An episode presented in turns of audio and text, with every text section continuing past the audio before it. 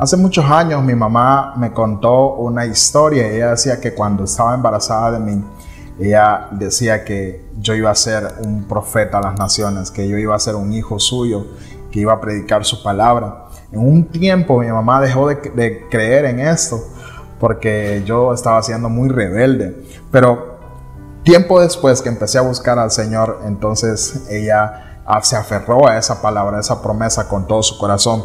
quiero hablarte hoy en Proverbios 18:21. Hay algo bien interesante que dice, en la lengua hay poder de la vida y muerte.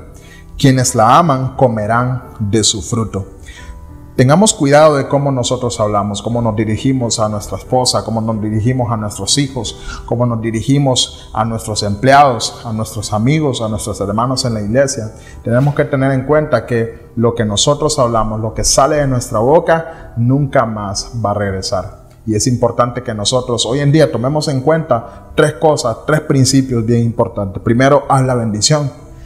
Habla bendición a tus hijos, a tu esposa, a tu familia, a tus hermanos y no andes hablando lo que es negativo o lo que es malo o lo que no está bien, no mires solo lo malo, sino habla bendición a ellos. Segundo, piensa antes de hablar, piensa en el daño que vas a hacer, en el daño que vas a ocasionar por esa palabra que va a salir de tu boca. Tercero, sé positivo con las palabras que salen de tu boca.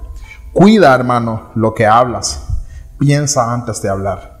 Analiza cuánto daño va a hacer. Analiza si es de bendición o de maldición lo que va a salir de tu boca y piensa bien en cómo te estás dirigiendo a las personas. Que este día el Señor te bendiga, te guarde en todo momento y piensa antes de hablar.